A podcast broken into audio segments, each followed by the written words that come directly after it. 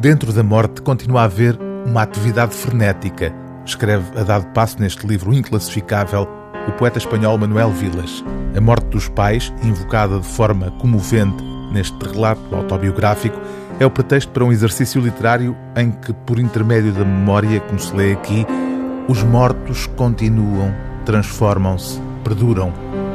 Em tudo havia beleza, o título da edição portuguesa deste livro, que no original se chama Ordeza, nome de um parque natural de Espanha, referido num dos episódios da obra, conjuga o confessionalismo mais desarmante com um desejo de fazer perdurar vidas anónimas de gente pobre para lá da morte. Ao ponto de, num golpe literário surpreendente, Manuel Vilas passar, a partir de certa altura, a tratar os pais e os restantes mortos da família como música. A luz entra pelos janelões do meu apartamento.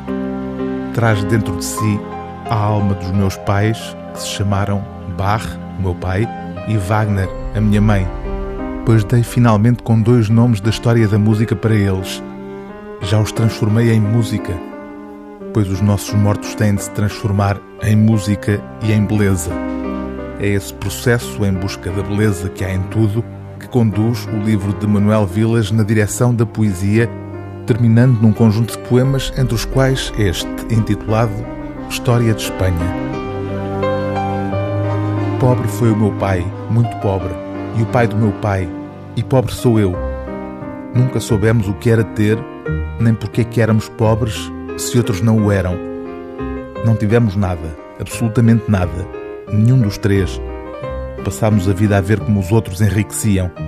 Não ter nada mata o sangue aqui, em Espanha, e nunca te livras do cheiro a pobre, e acabam por transformar a tua pobreza em culpa em consumada arte moral, pobres e culpados, o pai do meu pai, o meu pai e eu.